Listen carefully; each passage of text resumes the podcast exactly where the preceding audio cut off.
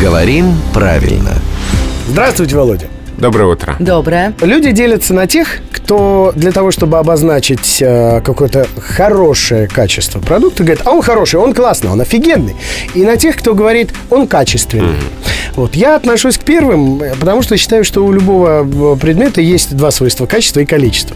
Поэтому, когда мы говорим о предмете, что он качественный, это все равно, что сказать, его у меня было количественно, то есть много. А является ли прилагательное качественный все-таки полным равноценным синонимом прилагательного хороший? Я вам отвечу со ссылкой на словарь. И не знаю, может быть, вам мой ответ Я не, не я, понравится. лошадь не моя, сказал Да. Володя.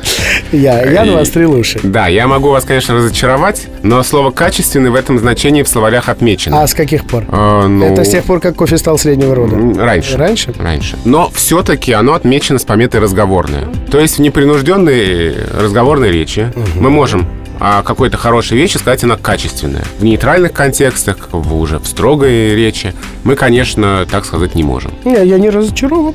Я просто уточнил. Друзья, это был главный редактор «Грамотру» Владимир Пахомов, который все-таки считает, что пока лучше говорить хороший, а не качественный. Ну, ничего. Помним историю про кофе, так что... Не дает ему покоя кофе, я смотрю. Никогда. Та-ба-да-ба-да, да-ра-та-та-там.